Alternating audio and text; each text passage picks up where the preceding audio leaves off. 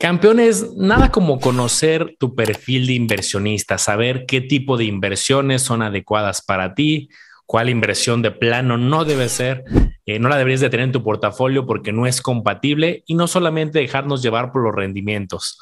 Hoy estoy muy contento, Mar, porque vamos a hablar de un tema que es esencial que si bien hemos tocado en algunos episodios pasados, eh, no hemos actualizado y con información muy nueva que tenemos ahorita acerca del perfil del inversionista, de portafolios y pues cómo armar un portafolio en 2022. ¿Cómo estás, Omar? Fíjate, Manolo, algo interesante es que usualmente hablamos de esto hace como un año y medio en un episodio y mencionábamos, la respuesta es que depende y eso la verdad es muy ambiguo y tal vez para una persona no es una respuesta concreta que le sirva para armar algo. Entonces me gustaría que hoy nos metiéramos alguna herramienta práctica que encontremos en Internet, Manolo, para hacer tal vez después de una serie de preguntas que nos digan, oye, eres, eres un inversionista conservador, moderado o arriesgado con base a eso ver qué respuestas salen. Incluso podemos hacer tú y yo algunos cuestionarios y ver qué nos sale a nosotros.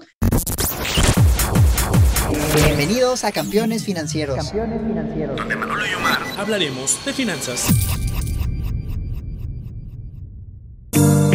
Este episodio está patrocinado por la comunidad privada de Manolo y Omar en Discord, donde vas a encontrar lives mensuales, noticias, reportes de acciones y ETFs, calculadoras privadas y el total acceso para que puedas preguntar lo que gustes a Manolo y Omar. Te invitamos a que te unas. Dejamos los enlaces en la descripción de este episodio.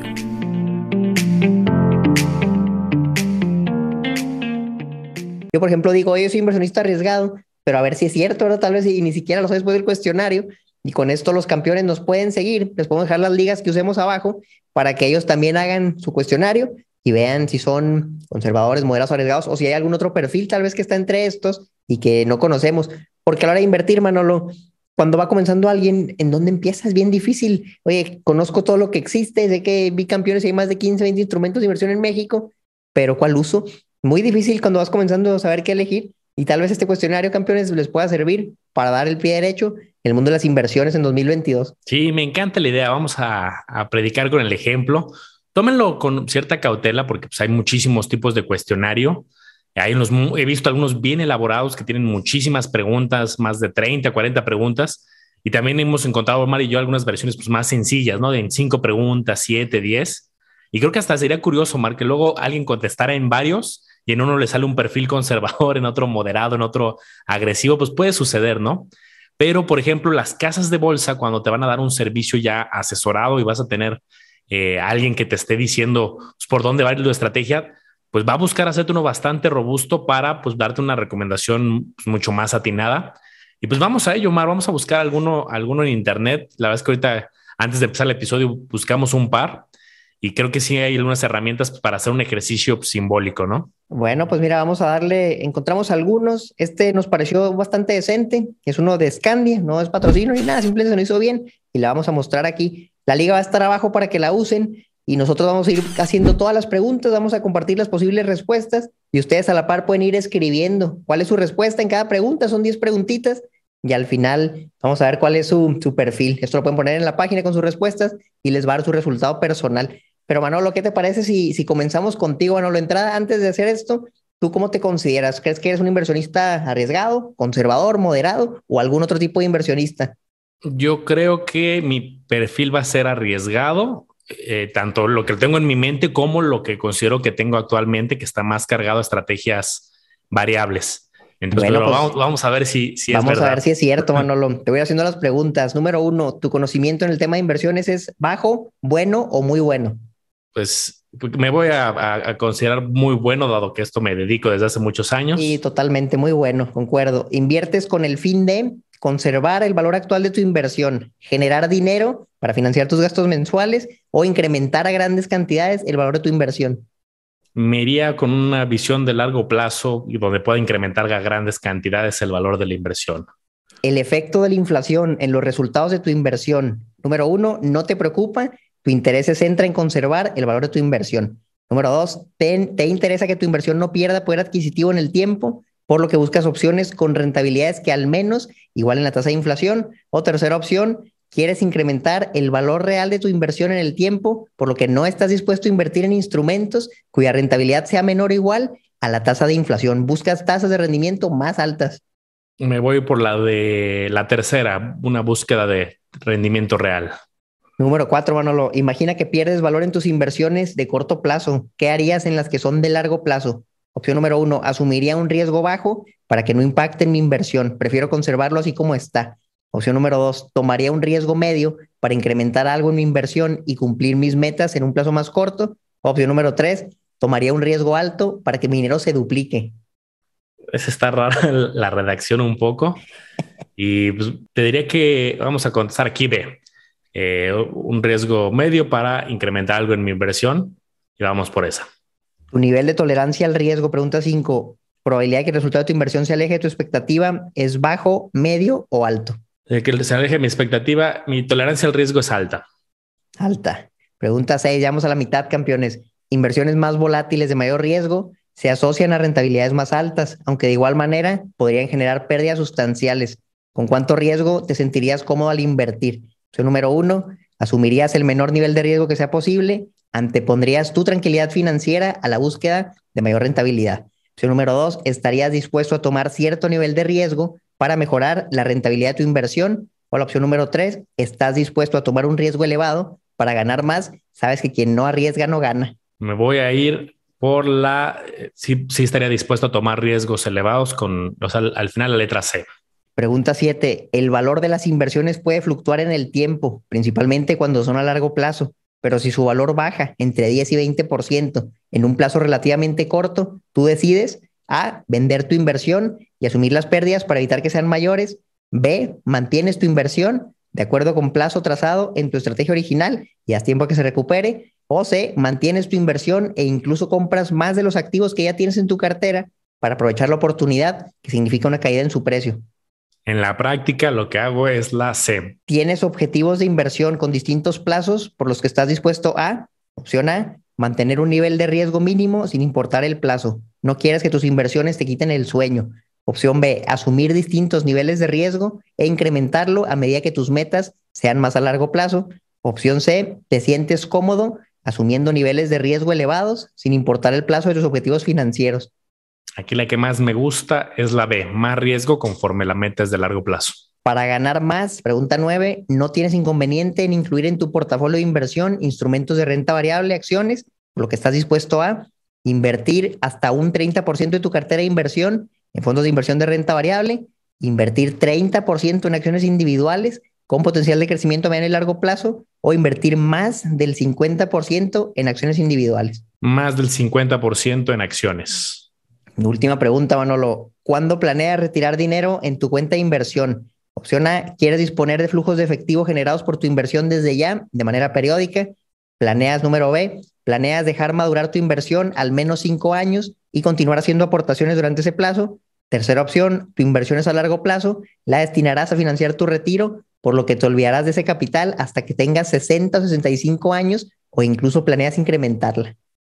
Aquí me falta la opción D donde haya otros, porque yo hago, hago de las eh, de las tres, ¿no? Si dijeras la mayoría de tu patrimonio, ¿dónde lo tienes ubicado? Voy a comentar la B. La B. Más de Bueno, Manolo, entonces tú mencionabas al inicio que tenías un perfil arriesgado. Vamos a ver si es cierto. Vamos a ver cuando dice resultado. Y sí, mira, el test es bastante acertado. Tienes una personalidad agresiva.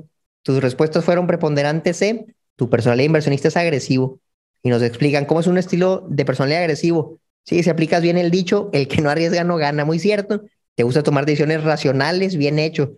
Sabes mucho del mundo de las inversiones, decides por las mejores opciones que existen en el mercado y analiza los beneficios que te brindan los productos financieros. Yo creo que muy, muy a la par, bueno, la verdad hace bastante sentido.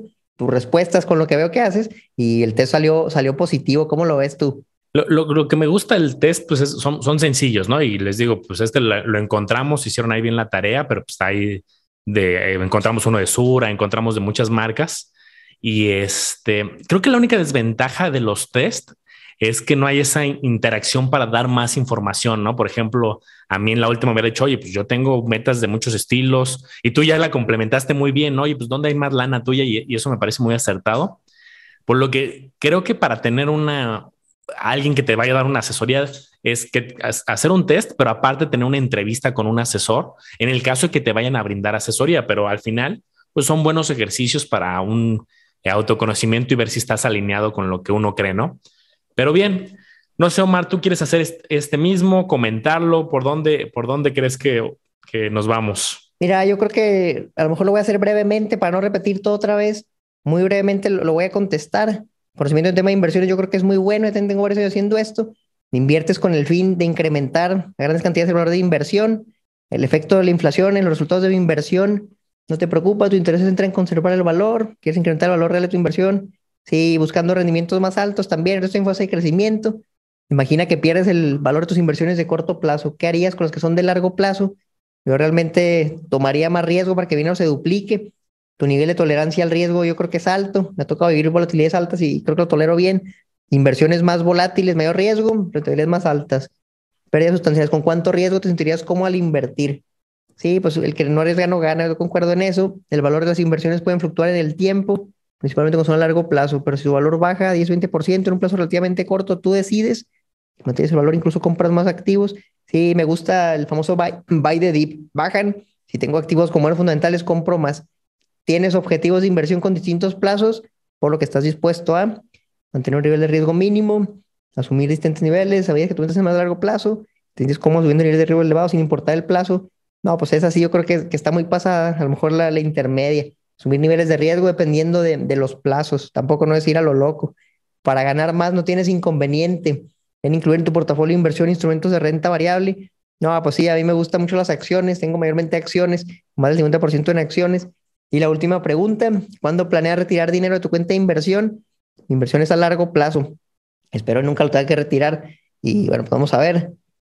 Y sí, pues también yo, creo que ese sentido me sale que soy agresivo. Entonces a mí aquí me gustaría, Manolo, que los campeones hicieran el test, ahí les vamos el enlace, y que nos compartan su resultado. A lo mejor algunas personas van a ser conservadoras, otras moderadas, otras agresivas.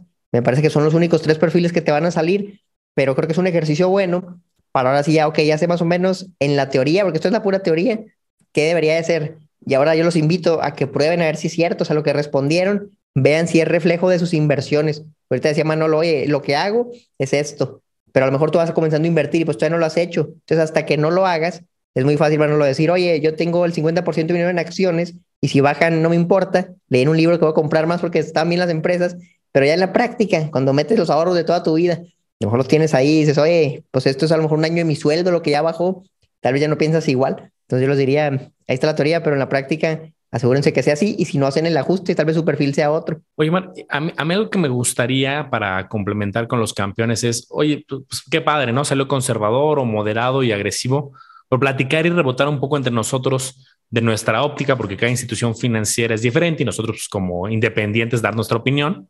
¿Qué, eh, ¿Qué visualizas que es un perfil conservador y un perfil agresivo? ¿Un agresivo es todo a la bolsa o es un porcentaje? ¿Tú cómo podrías definir? Me gustaría los extremos.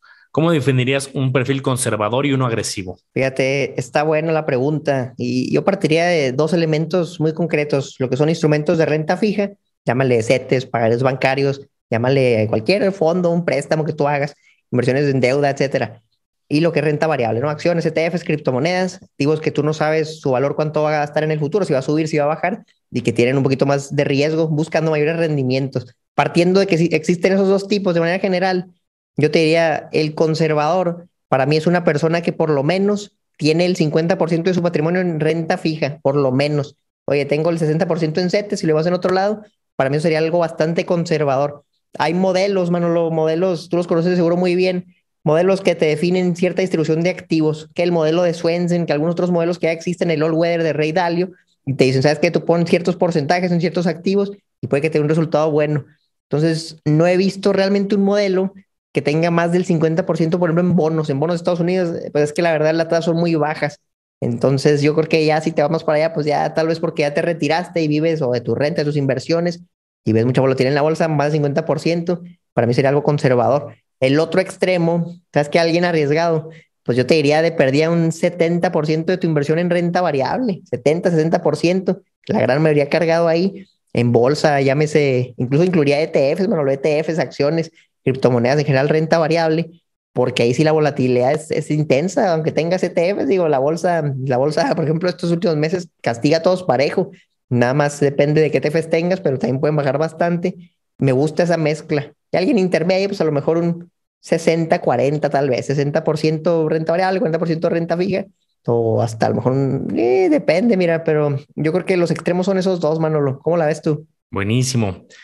Yo creo que de entrada lo describiste muy bien. No, no es como casarte 100% con una estrategia. Oye, soy conservador, entonces 100% CETES. O soy agresivo, 100% bolsa. Creo que hablar de porcentajes es algo que se usa mucho en la industria. He visto algunos gestores, administradores de portafolios que, por ejemplo, en un perfil, veo, veo mucho que usan el número de 60%. ¿Y a qué me refiero? Por ejemplo, uno que sea agresivo, pues tiene al menos un 60% en, este, en estrategias a lo mejor de renta variable. Uno que esté más cargado a conservador, pues al menos un 60% más cargado a algo, este, pues como deuda, los mismos CETES gubernamentales, pero no hay una definición, por lo que he visto, perfecta. El número 60 puede ser en algunos casos 70, en otros 80. Por ejemplo, he visto algunos casos, hoy es conservador, pues 80% estrategias muy conservadoras de corto plazo o gubernamentales o deuda y solamente un 20% en portafolios de acciones o alguna otra estrategia más de largo plazo. Entonces, creo que cada administrador define y depende mucho el instrumento. Por ejemplo, si nos metemos a los famosos fondos de inversión, que ya hemos hablado y, dicho de sus ventajas y desventajas, voy a poner tanto mi pantalla y aquí pues nada más por poner alguna de manera este, aleatoria, agarré unos de, de Banamex y pues nos ponen esta tablita que me llamaba la atención, que te dicen, a ver, tenemos muchos fondos. ¿Quieres fondos conservadores? Pues ¿cuáles son? Deuda mexicana es el que ellos consideran más de los más conservadores. Deuda global también lo ponen como una categoría de muy bajito riesgo y rendimiento también modesto. Multiactivos. Oye, vamos a tener cosas diversificadas, no está cargado a, un, a una sola clase de activo. Y este, pero también lo ponen, por ejemplo, aquí que está pues un poco de los de bajo riesgo. Y así nos vamos moviendo acciones mexicanas, acciones globales e inversiones alternativas. Si tú te vas a fondos, pues a lo mejor si encuentras como los casos extremos, un fondo solamente eh, que solamente trae deuda o un fondo que solamente trae acciones. Pero también encontramos en el camino algunos fondos híbridos y se ponen no solamente porcentajes, también muchas veces se ponen rangos. Este fondo va a administrar entre un 20 y un 30% máximo acciones. Entonces yo creo que eso también se vale cuando eres un inversionista eh, que no invierte solamente en fondos, pues ponerte un rango, decir, ok, me considero agresivo y entonces pues voy a tener entre un 60%, un 80% a lo mejor de una estrategia eh, pues más volátil y entre un 20 y un 40, dependiendo ahí el mix, eh, más conservador, por poner un ejemplo. Fíjate, Manolo, quiero mostrarles esta imagen que creo que en algún episodio tal vez la llegamos a compartir pero es en general la distribución de los rendimientos por tipos de activo. Yo creo que para armar tu portafolio te tienes que poner una meta. Yo lo que hago es definir un rendimiento objetivo.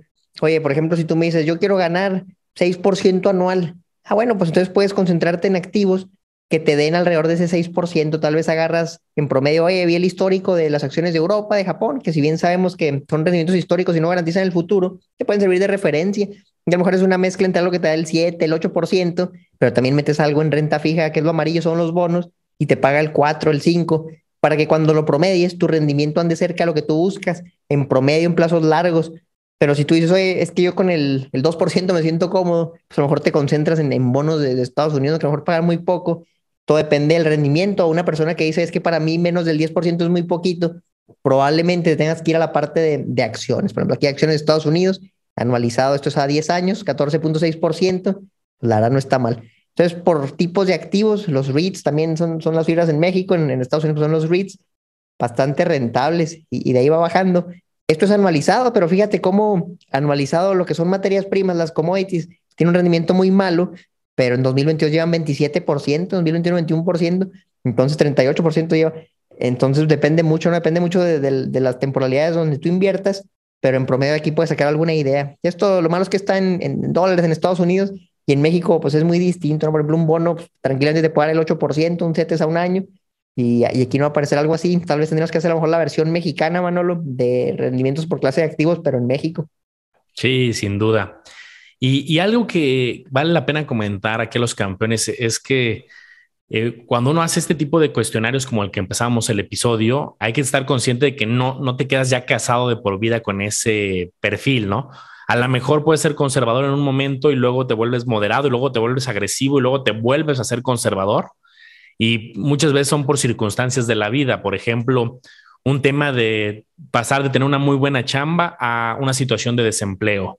Un tema de estar soltero a decidir formar una familia y, o tener hijos o dependientes económicos o perrijos, como sea. Al final te van pasando cosas en la vida que cambian la perspectiva. A lo mejor dice, oye, ya mi meta ya no es invertir de aquí a 10 años. A lo mejor o sigue siendo, pero también ya me nació una nueva meta que es eh, poder pagar las colegiaturas de algún dependiente económico y empieza a pagar en, los en unos cuantos años. No sé, pueden surgir nuevas metas y pues vas moldeando y creo que vale la pena hacer este tipo de ejercicios y cuestionarios al menos una vez al año. O también lo que nos sugiere la, la teoría financiera es cuando te sucede un cambio importante en la vida, haces un pequeño alto en el camino, haces tu cuestionario, haces autorreflexión y volteas a ver tu portafolio si es eh, compatible. Yo en algún episodio, Omar, yo les contaba que yo el cambio más drástico que he sentido de perfil es cuando estaba trabajando en el sector financiero, estaba ahí de director y con un sueldo muy estable y cuando me salgo y decido emprender, ahí sí hubo un momento que dije, espérate tantito, bájale dos rayitas a, a tu portafolio en el sentido de, vuélvete un poco más, yo creo que ahí sí fui moderado y si hubiera contestado un cuestionario de este estilo, estado con un asesor, me hubiera dicho, tú eres moderado hasta, no sé si conservador, ¿no? Me hubiera preguntado, oye, ¿tus ingresos son estables? No, estoy emprendiendo. Oye, ¿tus metas son a muy largo plazo? Sí tengo, pero quiero ahorita invertir en el negocio y inyectarle todo ahorita a muy corto plazo. ¿Quieres hacer retiros? Sí, sí quiero hacer retiros para el negocio. Entonces las respuestas hubieran sido bien diferentes en ese inicio. Y ya ahorita ya la, la circunstancia cambió pero ese es un claro ejemplo de cómo de un mes para otro me cambió mi perfil y, lo tienes que ir adaptando en tu portafolio. Oye, Manolo, me gustaría darles todavía algo más a los campeones y, y, que tengan una referencia entre simplemente nuestra opinión de los instrumentos populares que hay en México, que les diéramos un estimado, de un rendimiento razonable promedio entre un cierto rango que pueden llegar a obtener entre ciertos instrumentos. Aquí estoy escribiendo varios para que tengan una referencia y ya si alguien se pone una meta, cierto rendimiento, que vea lo que hay y vea hacia dónde se tiene que cargar para llegar a algo así haciendo una ponderación, como ves? Perfecto, vamos, vamos a ello entonces. A ver, Manolo, pues en, en CETES, ¿tú qué rango crees que una persona puede ganar en CETES, en, promedio, en plazos no específicos? Vamos a decir directo a porcentaje, pero, pero creo que sí, sí vale la pena aclarar que vamos a dar los porcentajes a lo mejor actuales, porque si tú hubieras visto este episodio, la respuesta hace un año, la respuesta en CETES hubiera sido cercana al 4 pero hoy el día que estamos grabando está cercano al 8, 8.52 un año.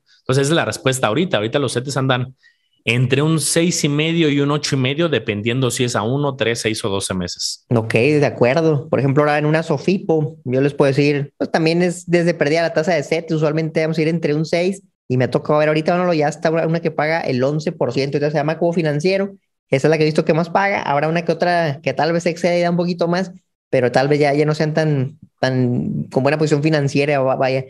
6 a 11, Sofipo, ¿cómo se te hace este rango a ti ahorita en 2022? Sí, creo que es un rango, nada más echarle un ojito a, a, la solvencia de la Sofipo, porque luego nos han, nos han llegado algunas Sofipos que traen cosas, como dices, muy atractivas, pero ves que hay también problemas de solvencia, ni caps bajos del 3, 4, y pues yo, yo no me metería algo que, por más de que, ay, me dan un 12, me dan un 13, sí, pero trae problemas financieros eh, entonces yo creo que si la Sofipo está bien, entre un 6 y un 11, como dices, puede ser atractivo. Oye, y de los pagarés bancarios, tú que estuviste muchos años en el banco, ¿qué nos podrías decir? Te puedo decir que ahí el rango está bien eh, amplio, desde flamantes 0.5% hasta pues ahorita hemos visto algunos que están en el 6. Yo diría que está entre un 1% y un 7%. Y luego veo bancos grandotes que traen pagaré al 2, pagaré al 1.50, inversión y le ponen sus nombres al 3, 4. Entonces yo creo que los bancos, pues su negocio no son las inversiones, su negocio es más el crédito. Y a lo mejor sí algunas inversiones, pero de banca privada para otro cliente. Entonces, ahorita no he encontrado, fíjate, no he encontrado un banco y si lo encuentran campeones, háganoslo saber en los comentarios y vamos a aplaudirle a ese banco que a un año esté superando CETES. Un banco que traiga un pagaré bancario a un año más del 852, que es la última de CETES, no he encontrado yo. No, pues ni yo. Ojalá alguien la encuentre y lo comparta. Manolo, fondos de inversión de deuda y fondos de inversión de renta fija. ¿Qué nos puedes decir de estos? Buena pregunta. Los fondos son muy variables, incluso puede haber rentabilidad negativa. Entonces, los fondos de deuda en teoría deberían de tener una estrategia similar o tratar de superar su benchmark, es decir, su, tratar de superar, por ejemplo, a los CETES o a su, o a su referencia. Entonces, pero ¿qué pasa muchas veces? Porque no, en la práctica no siempre sucede, ¿no? Pero hay fondos de deuda corporativos, hay, hay gubernamentales, hay bancarios. Entonces ahí es muy amplio el rango. Desde un poquito negativos podríamos encontrar puntos que traen menos 2, menos 3, menos 5, hasta algunos de deuda que traen pues de repente un 8, un 9, porque depende mucho que hay ahí adentro, ¿no?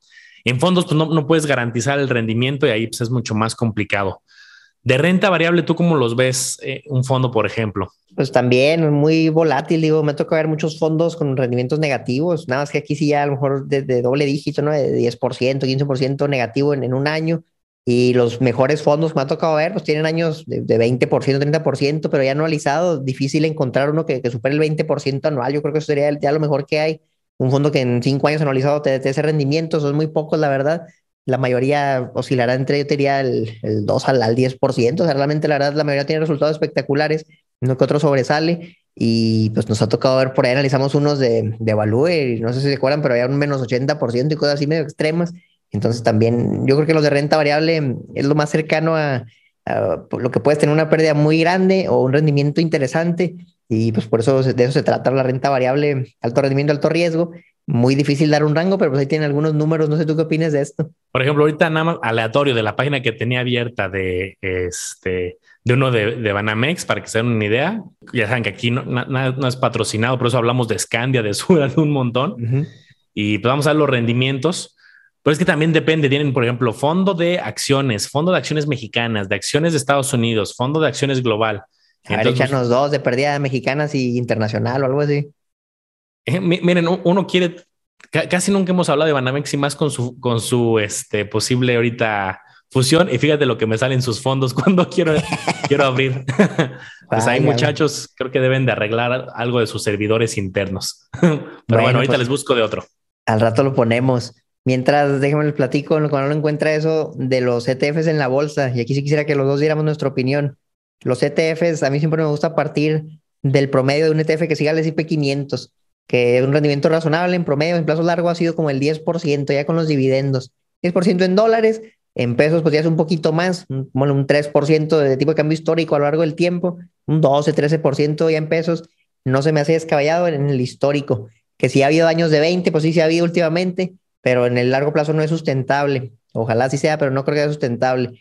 En ETFs, pues ya depende, ahora si te haces ETFs sectoriales, por ejemplo, ETFs tecnológicos, tal vez muchos años tuvieron rendimientos muy superiores, Hemos analizado muchos ETFs aquí y no, no ha sido raro ver algunos que han analizado 20%, 25%. Hemos visto hasta unos de semiconductores, mano, no me dejarás mentir, 30%. Y, y hemos visto ETFs, pues, a lo mejor de algunos, algunos de, de REITs, por ejemplo, con ETFs desde un dígito, de 6, 7, 8%, 9%, o ETFs de deuda también con rendimientos muy bajos. Muy variado. ¿Tú qué opinas de los ETFs? Antes de darte la opinión de ETF, ¿Ya, ETFs, ya encontré algo que va a ser a eh, bueno mostrar. Aquí les estoy mostrando un listado con eh, muchos nombres de fondos y cuál es su, los acomodé de mayor a menor y cuál es su rentabilidad que traen. Y fíjate, ahorita les voy a dar una conclusión muy reveladora.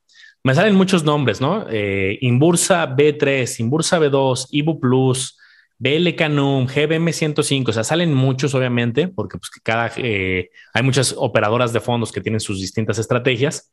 Los que salen mejores son los de renta variable, porque seguramente pues, traen más riesgo y son algunos fondos que les fue bien en el último año. Y el que más, mejor trae de esta base de la Comisión Nacional Bancaria de Valores es un 30.96.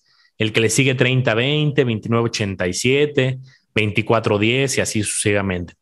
Algo bien curioso es que estoy mostrando una tabla que tiene el rendimiento un año y al lado viene una columna que dice rendimiento a tres años. Y los que tienen un rendimiento muy bueno un año, del 30, 29, 28, si me voy al rendimiento analizado de tres años, ¿qué pasa, Omar? Pues se cae 9.67, 10.33, 10.98, 11.62.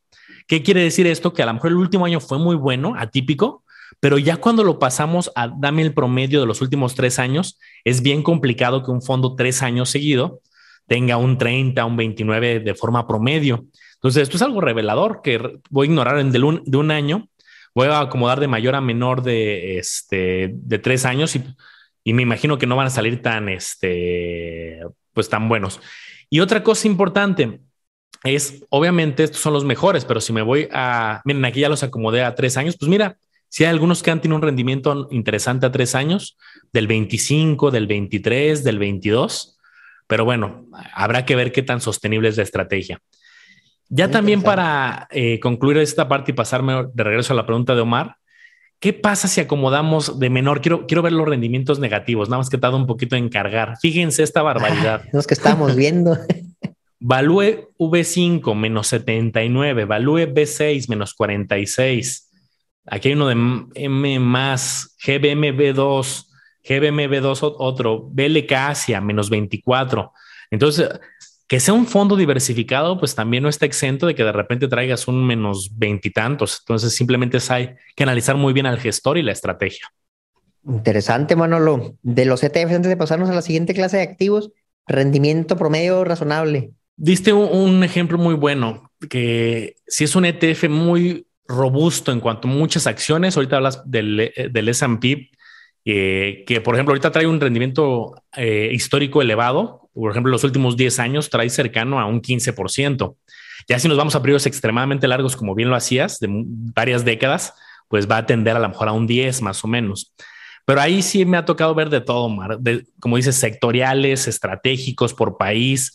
Y de repente, pues, sí hay algunos años que unos traen más 20, más 30, más 40 o también negativo, de repente menos 15, menos 20. Entonces depende si es un ETF muy robusto que tiene muchísimas acciones o es uno sectorial o de estrategias específicas.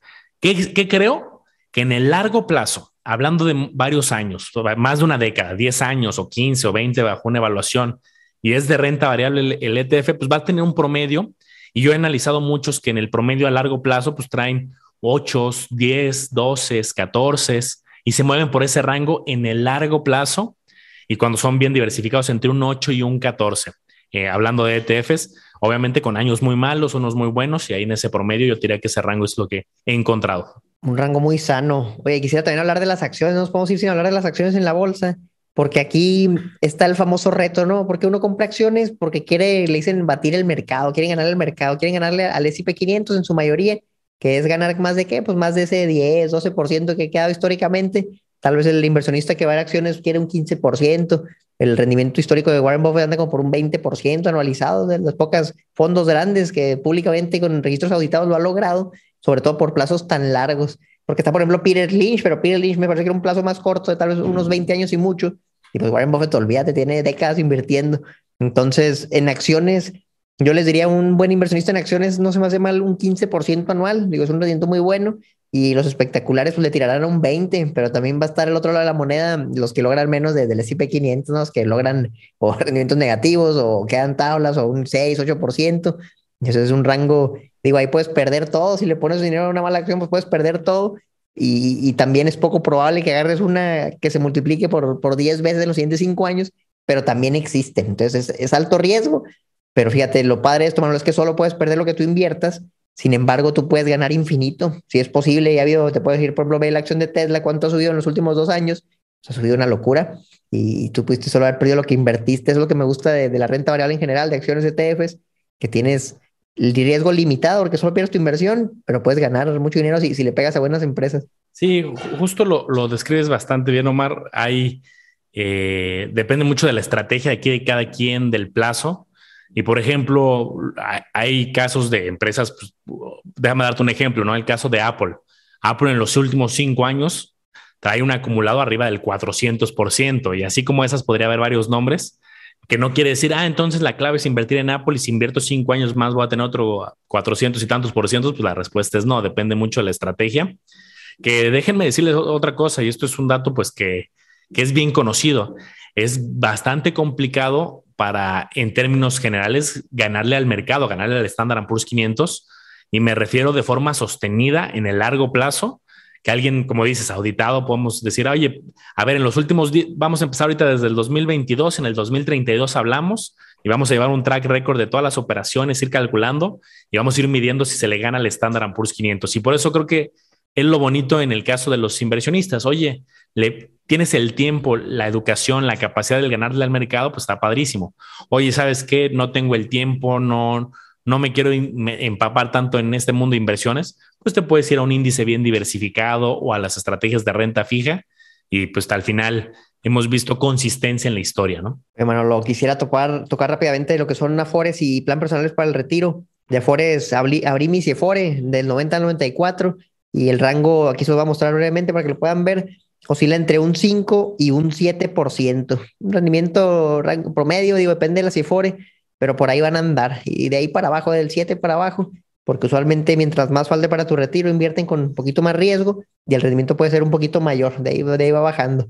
Entonces, un 5 7 se me hace razonable. Tú eres el experto de los PPRs, mano, los planes personales para el retiro cuando alguien llega contigo y con tu equipo, te dice, oye, ¿cuánto puedo ganar anualizado? ¿Qué, qué rendimiento es el que tú, tú les dices están estas opciones? Pues, de entrada es justo hacer como esta tarea que estamos haciendo, que hicimos aquí al principio, es entender a la persona, ¿no? No es lo mismo alguien que se vaya a retirar en cinco años que alguien que tiene 25 años, ¿no? Y llegó, llegó con nosotros, pues ahí es muy diferente, ¿no? El, el tipo de estrategia. Eh, así como hay estrategias en Udibonos, en estrategias de renta fija, también está la Bolsa de Estados Unidos que ya la comentamos y ahí lo que yo, la verdad es que es lo que siempre comento, para que valga la pena una de estas estrategias es porque tienes beneficios fiscales. Alguien, luego me han llegado personas que dicen, es que yo no, no, no tengo chamba, no, no voy a deducir impuestos, no, no, es mi foco la parte de la estrategia fiscal.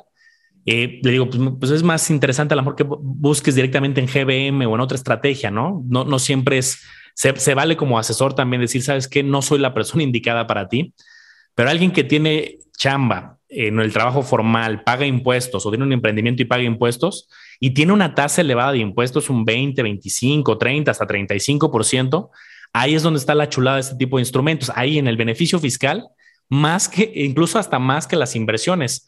Oye, que la inversión te paga lo mismo que CETES, vamos a poner ejemplo, el mismo 8. Sí, pero lo metes deducible y ahí te regresan impuestos. Si, si traes una tasa alta del 30, 35, ahí es donde está el atractivo y por eso creo que vale la pena, pero solamente bajo ese escenario si vas a deducir impuestos. Pues ahí lo tienen, campeones. Si les gustó los que le platicaba Manolo, ahí está el enlace abajo. Si quieren contactar a él y a su equipo, ahí está para que agenden una sesión gratuita.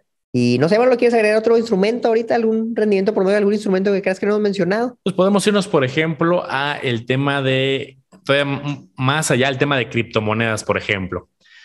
Creo que ahí todavía se vuelve más retador y es muy parecido al caso de las acciones. Oye, pues depende qué estés comprando. Y también pues, podrías usar ejemplos históricos. Oye, como luego he visto que usan mucho en publicidad los exchange. Si hubieras invertido en Bitcoin hace 10 años, ahorita tendrías un rendimiento del más de un millón, ¿no? Por ciento. Pero pues creo que aquí también depende mucho, ¿no, Mar? Y, y, creo que hay la alta volatilidad. Luego he visto inversionistas que de, en un momento dicen, oigan, ya traigo un más 80, más 100, más 300 por ciento. Y la clave es, oye, ¿y te saliste, capturaste esa ganancia o estás haciendo hold o es una, una criptomoneda que nada más era un momento así de momentáneo y volvió a caer? O si es una a lo mejor con un panorama de largo plazo. Ahí tú qué opinarías? ¿Qué, le podrías decir al campeón a lo mejor en términos de un porcentaje? Fíjate, me gustaría mostrarles esta, esta página porque trae información muy valiosa. Si hace mm, algunos meses, tal vez ya hace un año, cuando el Bitcoin llegó a su máximo histórico de sesenta y tantos mil dólares, Tal vez vieron muchos anuncios como los que comentaba Manolo. Oye, si hubieras invertido en Bitcoin y lo hubieras vendido ahorita, pues olvídate el dinero que hubieras hecho. Pero vean, por ejemplo, aquí en la última columna que dice YTD Year to Date, es el rendimiento que va en lo que va del año. O sea, de ahorita estamos en abril, han pasado tres meses, cuatro meses, y, y ve los rendimientos de las criptomonedas más populares, estas son las más grandes. Bitcoin, menos 13%, Ethereum, menos 17%, BNB, la de Binance, menos 19%, XRP menos 14, Solana menos 41, Cardano menos 29. O sea, prácticamente el inversionista que apenas entró este año a las criptos probablemente no le esté pasando bien. Y mira, nos podemos ir más para abajo en la lista y se ve casi puros números rojos, menos 30, menos 40. Son pocas las que realmente han subido en lo que va del año. Entonces, lo que pueden ver es que es muy volátil. Como en tres meses puedes perder el 30% del valor de la cripto. Así es esto, así es esto y puede ser peor.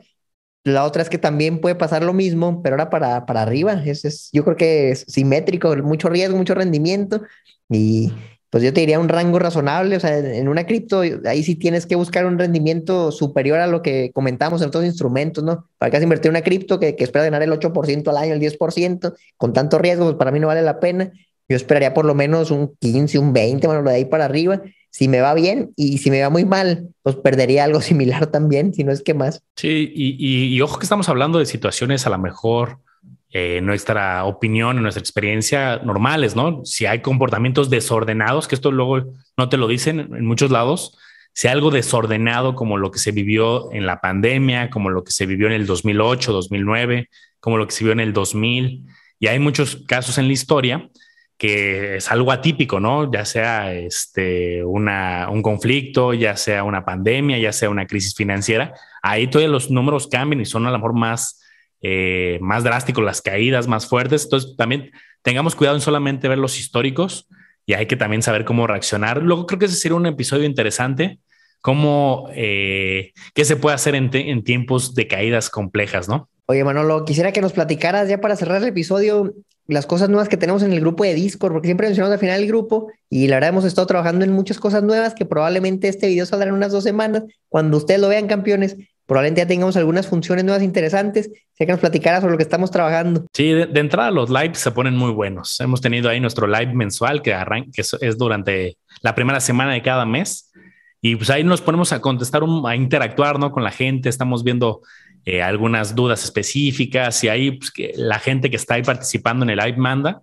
O si alguien no se puede conectar, pues manda las dudas y, este, y ahí las contestamos, aunque no esté participando en vivo, y ya luego ve la repetición. Estamos también incorporando temas de, de noticias, pero le dedicamos un buen rato, eh, porque hay muchísimas fuentes de noticias, ¿no? Y yo pues, llevo muchos años en esto, te encuentras muchísimas suscripciones, muchísimas revistas, periódicos, algunos en español, la mayoría en inglés y pues le dedicamos un buen rato a estar viendo las noticias todas las mañanas y luego hacer una síntesis de pocas noticias, pero las más relevantes, las que yo creo que son las, oye, ¿qué es lo esencial que debería de saber? ¿no? Entonces tenemos también esta parte informativa de noticias que creo que es bastante rica. Está ya bastante activo, me da mucho gusto la gente que ya está allá adentro, está participando, comentando, posteando dudas, todos los días llegan varias preguntas, ahí estamos bastante activos leyendo y contestando, pero creo que, que, hay mucha interacción y es lo que estábamos buscando. Excelente, campeones. Pues se viene eso y muchas cosas más. Olvídense, va a estar buenísimo. Ahí está la calculadora también. No, no, hombre, olvídense. Cuando, si ustedes se preguntan, oye, esta acción está cara o está barata, ¿le debería comprar este precio o qué precio debería entrar? Y si no saben la respuesta, bueno, le estamos haciendo una herramienta que les va a dar un número, un número concreto con base a puros fundamentales, no a especulaciones, sino a, a suposiciones reales, ¿no? Con los flujos financieros, con todos los datos de las empresas qué valor deberías pagar por la acción hoy para ganar un rendimiento. Y todo eso viene ya incluido en, lo que tenemos en el grupo. Si les interesa, ahí está abajo el enlace para que se unan, tienen las puertas abiertas. La verdad es que somos ya más de 200 personas, Manolo, y es un grupo muy activo, pero fíjense, 200 personas es poquito, entonces la atención es muy personalizada, porque no es lo mismo este grupito de 200 personas a grupos que tenemos con decenas de miles de personas en Facebook, pues es imposible realmente darle el seguimiento ahí. Entonces échenle un ojo, sigan a Manolo como le hago los business, las redes de campeones financieros, mí como Mario son financiera. Y no sé, Manolo, ¿quieres agregar algo más al episodio? Cerramos, déjenos qué otro episodio, qué, qué otros temas quisieran que habláramos en los próximos episodios y nos vemos en la próxima. Hasta la próxima.